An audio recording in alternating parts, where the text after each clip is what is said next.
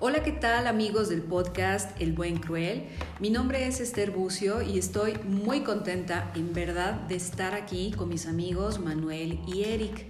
Hola, ¿qué tal? ¿Cómo están? Bienvenidos y bienvenidas a este podcast El Buen Cruel y es un gusto saludarles desde la bella y bendita Toluca.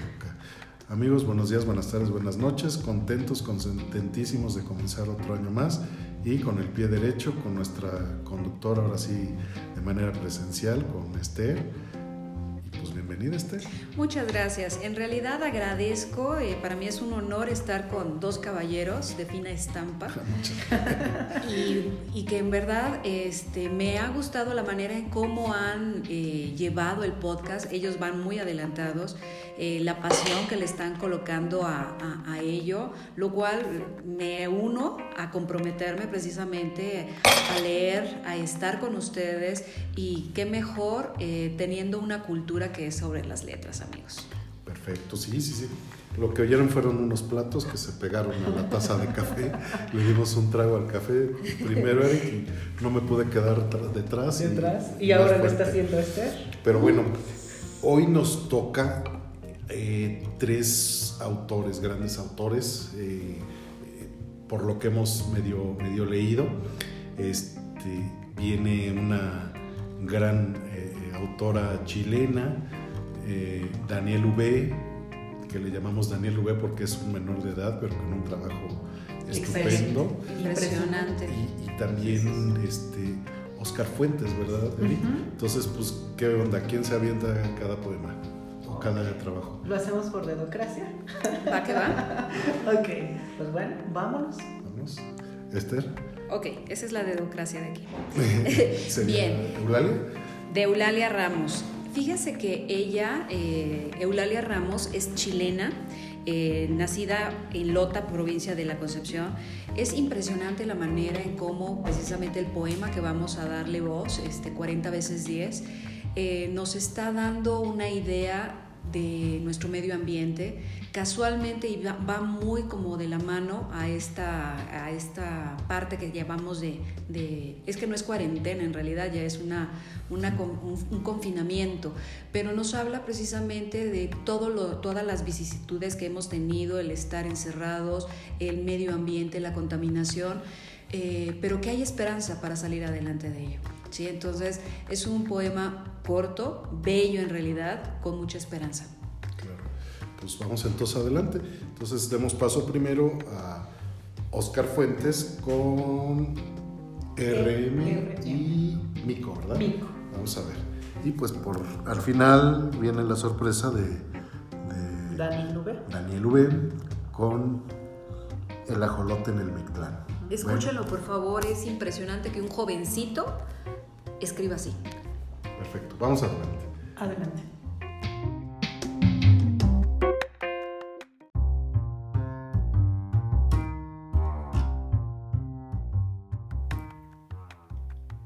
Tengo a bien hablarte del excelente trabajo de Óscar Alfonso Fuentes Peña. Óscar Alfonso Fuentes Peña nació en la Ciudad de México, Distrito Federal. Es licenciado en Estudios y Gestión de la Cultura por parte de la Universidad del Claustro de Sor Juana. Se dedica a la producción y difusión de su obra, así como la gestión de artistas y escritores contemporáneos por medio de eventos culturales, literarios, exposiciones y museos en espacios culturales. Cada semana realiza una cápsula literaria llamada Derrame Cerebral en el YouTube. Además, ha participado en el radio y, por ejemplo, en el mes de octubre del año que pasó, 2020, publicó un autolibro que lleva por nombre ¿Por qué me has abandonado? Además, gestionó y curó las exposiciones colectivas Luz y Oscuridad en el 2018 y Piel Negra en México en el año 2019 en el Museo del Policía. Como artista plástico ha participado en la exposición colectiva Seres Bestiarios en el 2017.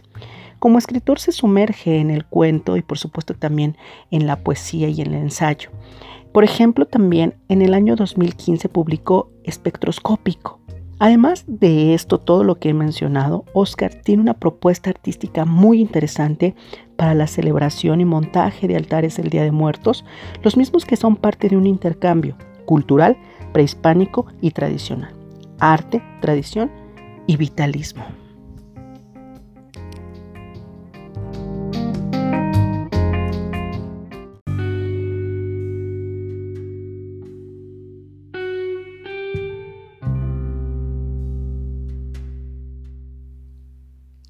ERM. Cuento corto por el escritor mexicano Óscar Alfonso Fuentes Peña, interpreta Eric Tapia Reyes del podcast El Buen Cruel. ERM.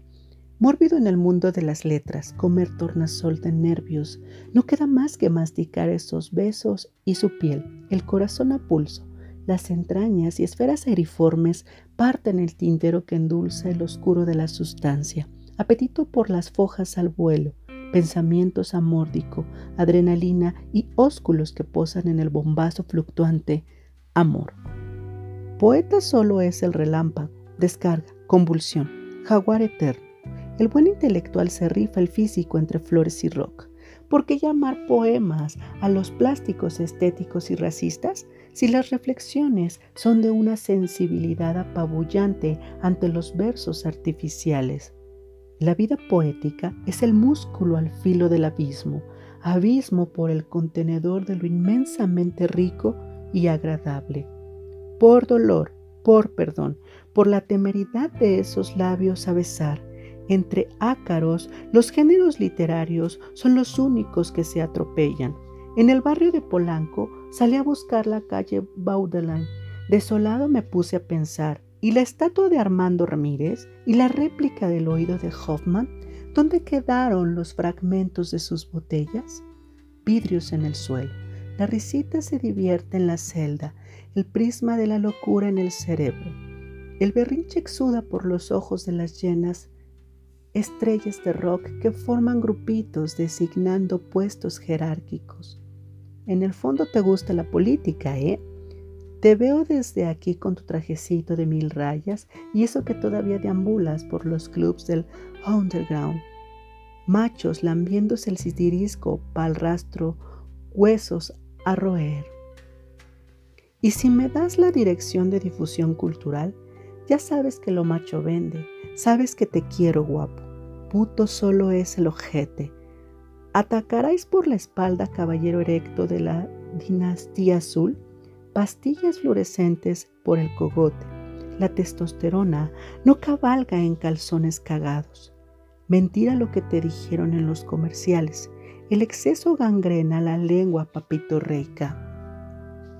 Y ahí vas a decir que bufas en los infrabits y que por eso ya eres poeta. Está bien, déjenme solo. Ya me voy a atragantarme de letras, pandoritas de color luna, estímulos carmesís me urgen desde el fondo blanco.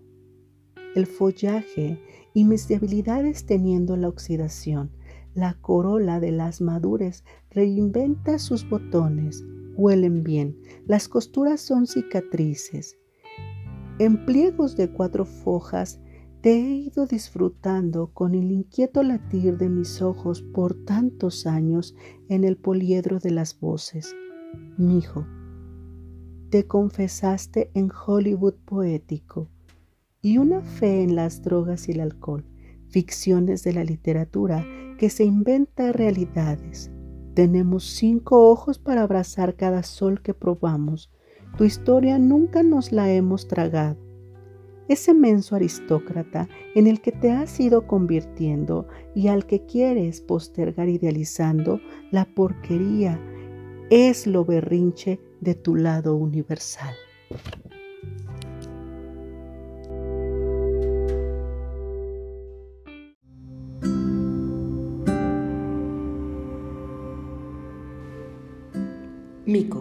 Cuento corto por el escritor mexicano Oscar Alfonso Fuentes Peña, interpreta Eric Tapia Reyes del podcast El Buen Cruel. Mico. La risa de Mico me mordía los tímpanos. Intenté contener la caricia, disimular la sonrisa coqueta y arrastrar el tono lascivo de mi voz. Camisa de once varas, el numerito romántico que monté con velas, vino tinto y un plato al centro con variedad de carnes crudas. Me comporté a la medida. Risa boba, chiste estúpido y mi cara de pendejo. El parpadeo de la dopamina en sus ojos, cuando ella elegía con el platillo la carne blanda que momentos antes sus ojos saboreaban y yo mordía el veneno de mis palabras, enfatizando el reflejo de la luz que derritía la vela de sabor mango. Mis colmillos tenían sed y estábamos sentados a la distancia de un beso y por un centro mi fuego erguido se abría paso al deseado lamer sus labios. Llegando a casa y condescendiente, me permitió arrastrar las cadenas de Alicia. Nos reíamos en el intercambiable amor que escalaba una y otra vez a la botella de vino. Y de las risas y los besos pasábamos a fajar y lubricar el apetito de la supervivencia. Fue entonces cuando confirmé que el chango sí estaba enojado y mi olfato se dejó llevar por una fragancia de ese cuerpo desnudo. Una noche más en que dos espíritus intercambiaban el alento de sus marejadas. A los infiernos. Bajamos justo a los que por una manzana dábamos sentido a las pulsaciones del peligro. Frutos maduros de tiempo sin principio en el que el chango sonreía libre. En la ciudad yo salgo a estirar las alas en una noche que me hace considerar pertinencia. Pertinencia de sumergirme en ese mar para que crezcan las raíces en la tierra mojada que pisé hace algunas horas.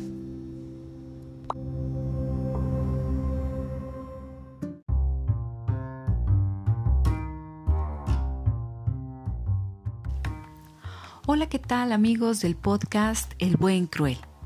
Nuevamente muy agradecida por permitirme presentarles a una mujer. Ella es Eulalia Ramos. Quiero presentarles su autobiografía. Eulalia Ramos, ella es residente de Lota, Providencia de Concepción. Ella es chilena. Fíjense que nos manda su currículum y en verdad es muy, muy halagador tener el honor de presentársela. Ella Precisamente publica sus primeros poemas y prosas en portales de poesía, luego en revista literaria El Candil. Forma parte del equipo de la edición de la antología poética y narrativa patrimonial Huellas. También ha participado en los eventos poéticos Patrimonio y Cultura, World Poetry Moment, Derribar Muros. También en Celebremos Juntos a la Poesía. Festival interprovisional e internacional Lebu, Río de Palabras, Alma Mensajera. También ella ha publicado en antología Hilos Rojos, homenaje a Elvira Sastre. Seleccionada en antología Miau, Historias de Gatos de Mierda. También La Fanola Cartonera. Participa en el evento de Mujeres en las Artes, realizando en el Centro Cultural Comunitario Pabellón 83 en Lota. También es invitada al evento conmemorativo del Día de la Mujer realizado por Lorena Araya y Ong Artemar. Participa en el programa radial Circuito Literario con Puerta número 12, especial Pandemias. ¿Se les hace algo conocido? Últimamente está de moda, ¿verdad? seleccionada en el certamen internacional Tierras Poéticas 2019 y 2020 de la ciudad de Mendoza, en antología Desde la Casa del 14 Festival Internacional de Poesía FIP en Tabasco, México. También es seleccionada en la novena edición de la revista literaria Letras y Demonios. Ella también participa en el 14 Festival Internacional Palabra en el Mundo 2020. Fíjense que textualmente les leo la razón de que Eulalia Ramos, ¿por qué ella es escritora? Se los leo, como les digo, textualmente. Este es un trabajo que realizo con la pluma de mi existencia, de la hora, del encuentro conmigo cada día, del trato que la vida me ha dado, de las pérdidas, de las caídas, los dolores y desaciertos.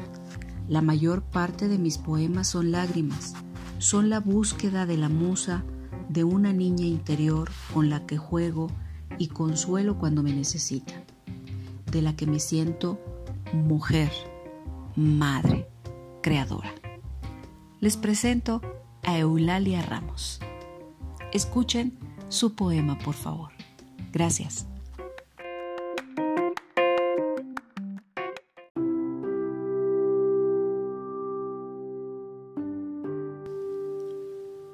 40 veces 10.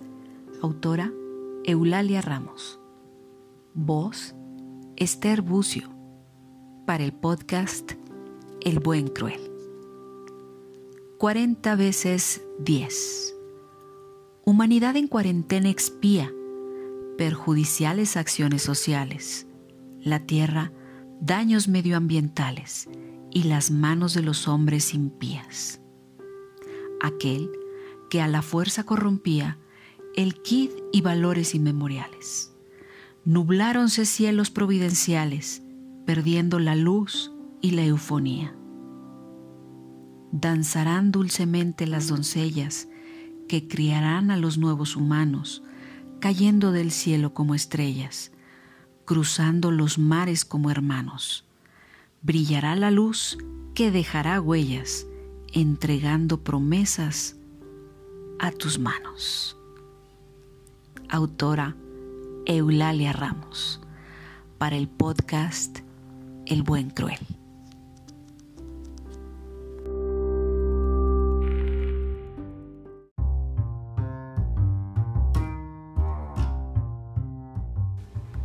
Amigos, amigas, pues me permito presentarles a un muy buen autor y una gran promesa de la letra mexicana, que es Daniel V.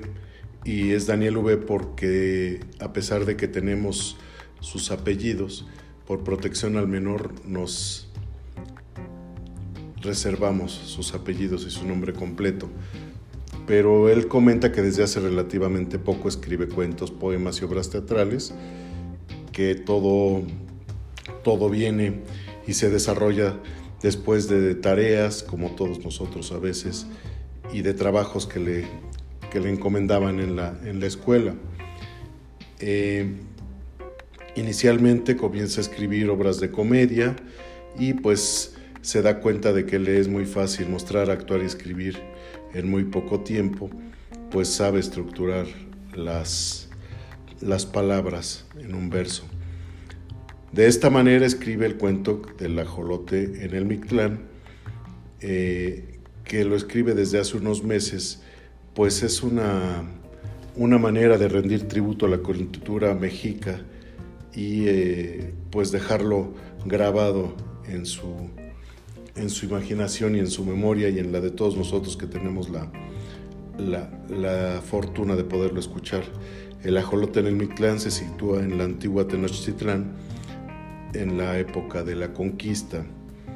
Eh, y bueno, deja ver un poco de los, algunos de los pasajes que seguramente Bernal Díaz del Castillo nos narraba durante este tiempo de nuestra historia, la historia de nuestro país, la historia de nuestra, de nuestra tierra.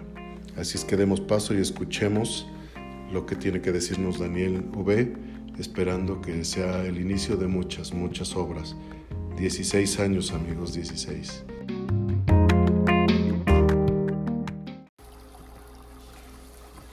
El ajolote en el Mictlán, autor Daniel V, interpreta Manuel Chatelain.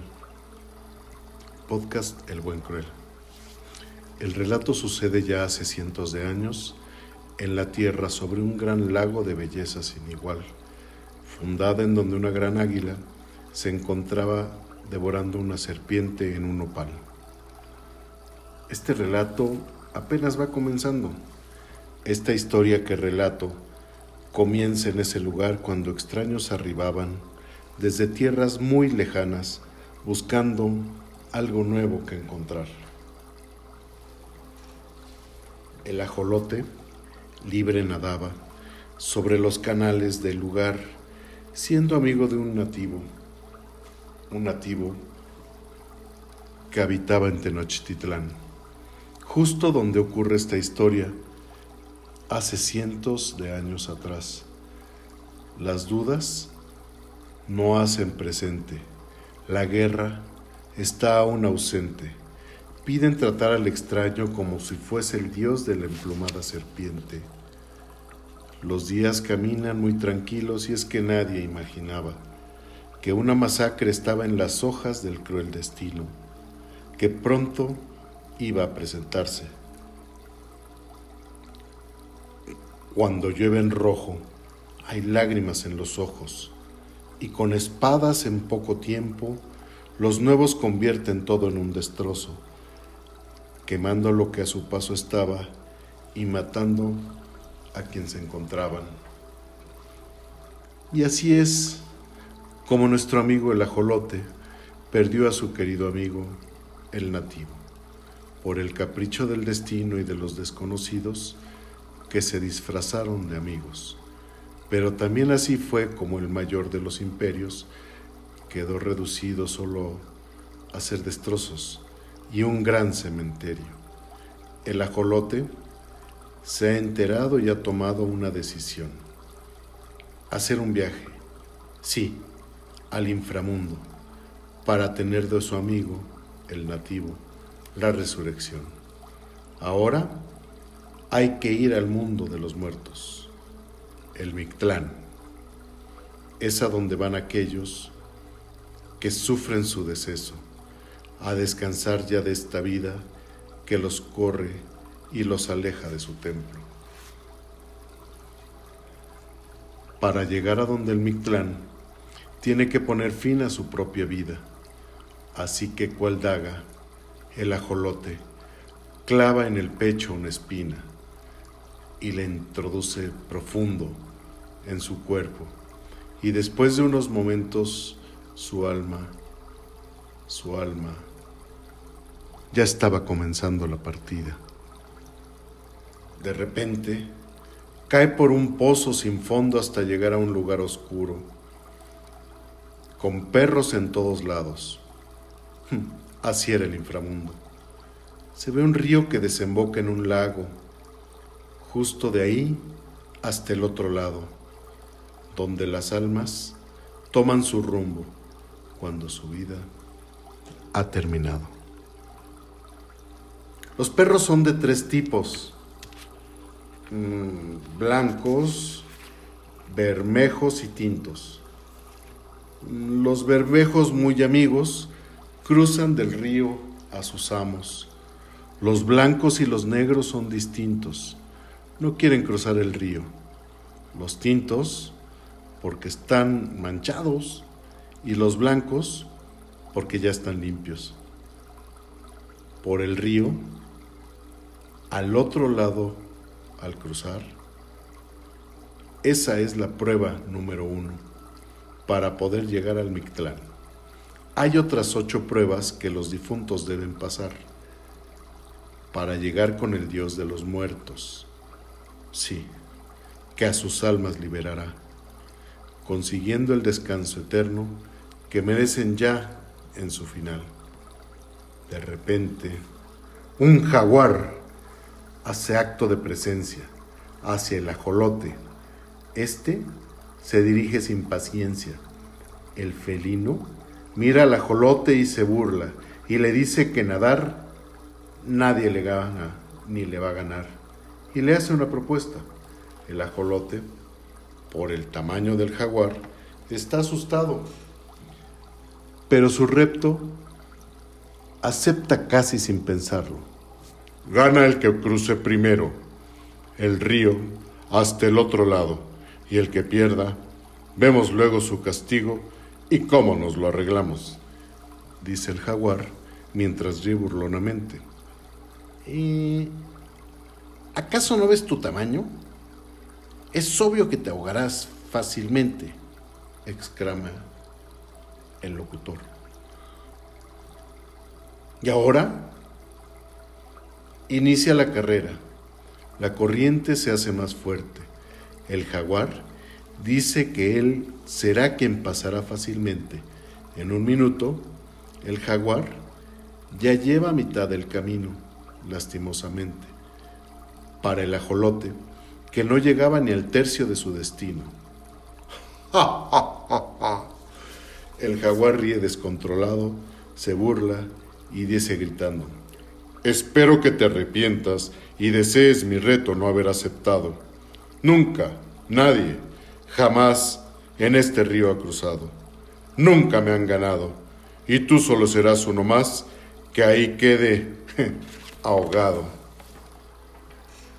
De la nada, La corriente del río aumenta, se mueve, como si por dentro hubiese una gran tormenta que al jaguar desagradaba, por cómo lo azotaba a él justo contra las piedras.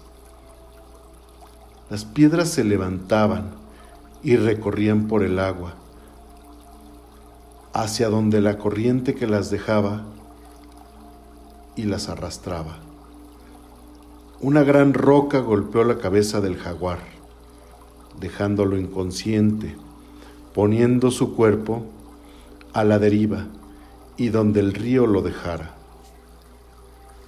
Mientras, el ajolote aún podía seguir nadando allá en lo profundo del río, puesto que en el fondo del agua seguro nada, y nada con cuidado, y nada con mucho sigilo. Ahora ya, sin competencia, todo se vuelve tranquilo. Al ajolote le resulta ser más fácil para llegar al objetivo. En un momento cerca, ya veía el otro lado y por ende la prueba ya estaba terminando. Ya estando del otro lado, venía la segunda prueba, el lugar en de los, donde los cerros se besaban dos cerros que se abren y dos cerros que se cierran, luego chocando y luego triturando lo que por dentro queda. Un viejo iba pasando y al ajolote aconseja, ríndete, da la vuelta y divaga por toda la eternidad, hasta que tu alma se extinga, porque el dolor de soportar ser triturado sin piedad es peor que el dolor de dar la vuelta e irse. El ajolote no escucha, no hace caso, solo pasa. Y en cuestión de semanas las montañas ya había cruzado. Con un dolor tremendo, huesos rotos y destrozado, pero al menos en el intento, el ajolote ya lo había logrado. Y pensó, y es que nunca lo intentas y solo das media vuelta sobre los problemas que te ocurran, jamás hallarás salida a esos problemas que a tu mente consuman. Es mejor intentarlo y fracasar, a no hacer nada y pensar sobre lo que perdiste al no intentar. Ahora viene la tercera prueba, que trataba de un cerro con varias puntas afiladas donde cada que caminaba, las puntas a su cuerpo desgarraban. Con el correr de la prueba, el ajolote ya deshecho, sin nada que perder, se apresura en subir hasta la cima del cerro y al fin cruza por él. Así, el ajolote, con las demás pruebas, ya siendo desgarrado y arrastrado por el viento, con flechas en todo el cuerpo, el pecho abierto y devorado, pero ya con todas las pruebas que había pasado. Llega el desafío octavo, donde se encuentra sobre un lago de aguas negras, donde las almas, para soltarse y abandonarse, habían llegado.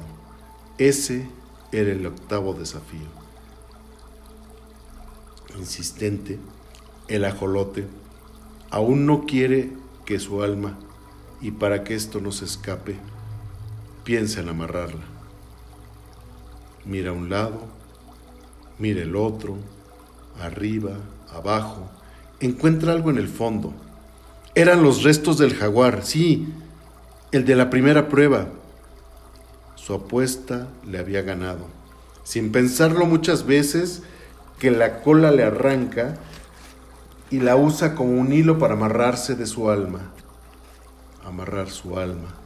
Luego, para el desafío nueve, le fue más fácil, pues trataba de cruzar por nueve aguas y en pocos meses la prueba era superada.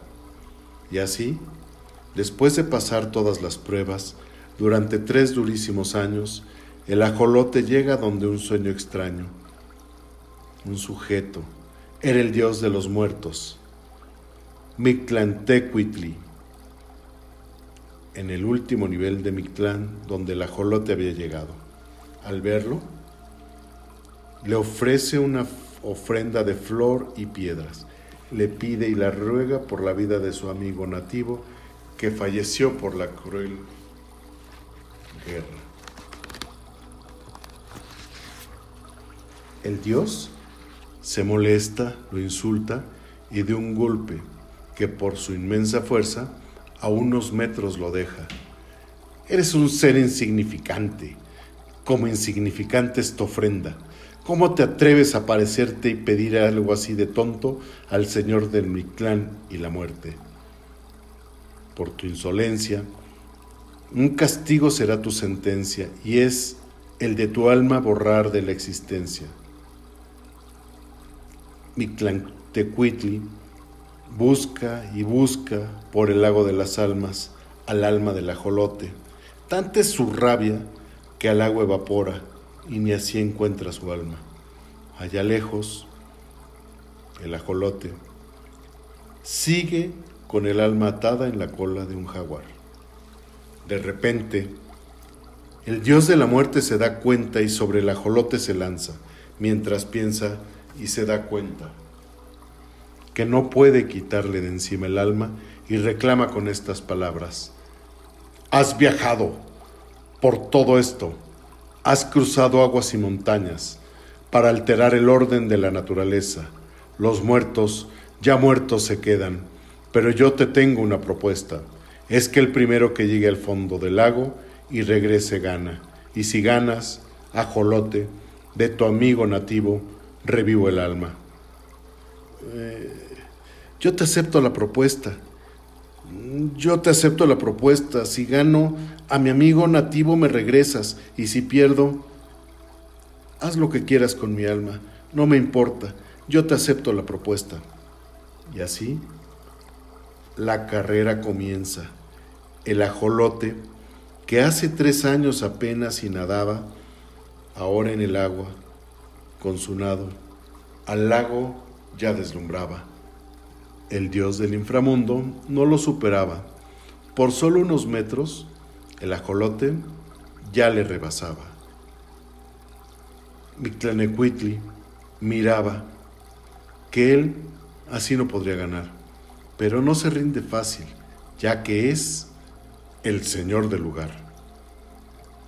Mientras nadan ambos, el dios tomó una cuerda la amarra al ajolote sin que éste se dé cuenta, y así lo ata a un árbol que está sobre la cuesta. El nadador, con cola, se da cuenta de que ha sido amarrado a algo, pero para entonces el dios de la muerte ya lo había superado, cuando el ajolote apenas se ha volteado. Ambos están todavía en el centro de aquel lago uno nadando de regreso y el otro amarrado.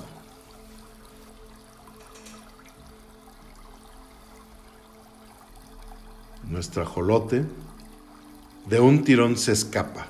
Con gran brío, el ajolote se libera de la trampa, mientras el dios de los muertos la carrera ya le ganaba.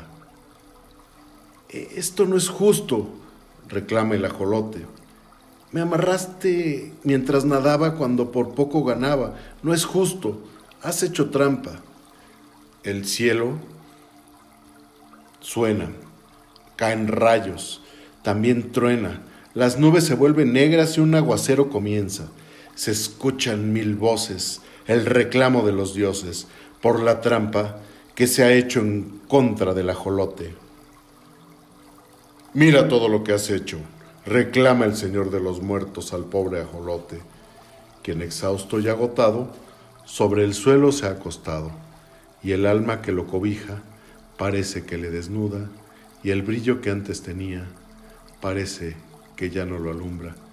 Sobre el suelo está tendido, sobre el gris está rendido, de la tierra de los muertos, en la que solo, solo hay penumbras.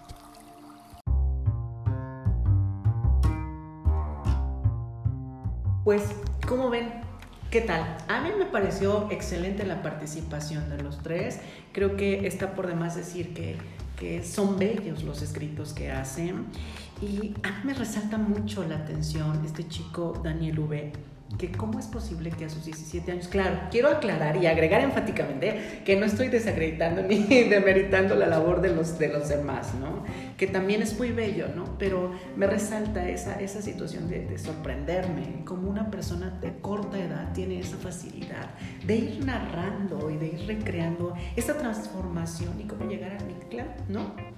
Esa imaginación, ¿verdad? Pues yo creo ahora sí, este, amigos, compañeros, quienes nos escuchan, tenemos un super buffet, ¿eh? como en los mejores restaurantes, eh, comenzando con una, una gran reflexión muy poética de Blalia Ramos, que escribe desde lo profundo a lo profundo y sí hace una reflexión intensa.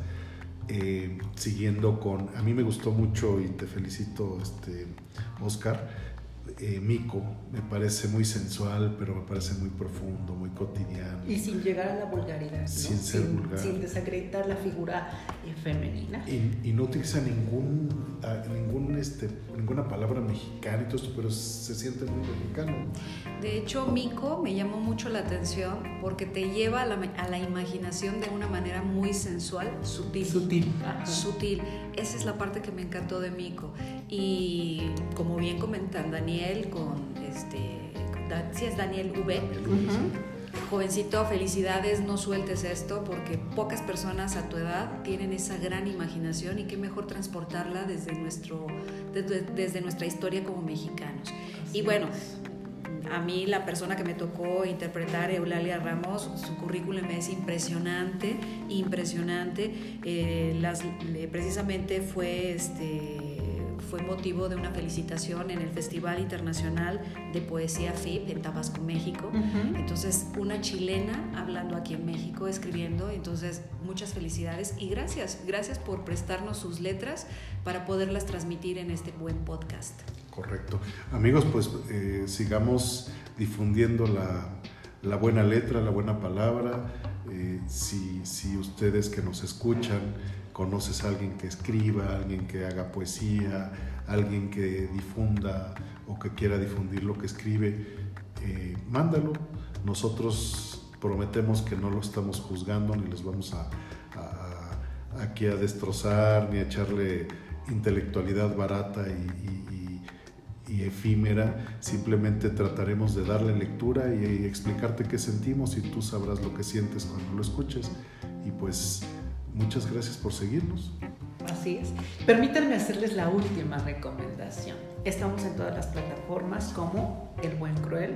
Por favor, síganos, suscríbanse, déjenos sus comentarios, mándenos sus escritos. Yo me despido este, este día para ti, esta tarde, noche, dependiendo, como dice Manuel, en el lugar donde te encuentres, con la frase precisamente de Daniel V. Cuando llueve rojo, hay lágrimas en los ojos. Que tengan una excelente y brillante tarde, día, noche. Ay, muchísimas gracias. Me quedé perpleja. gracias. Hermoso, toda una experiencia. Muchas gracias. Y pues sigamos con la literatura, la creación. Hasta la próxima. Adiós.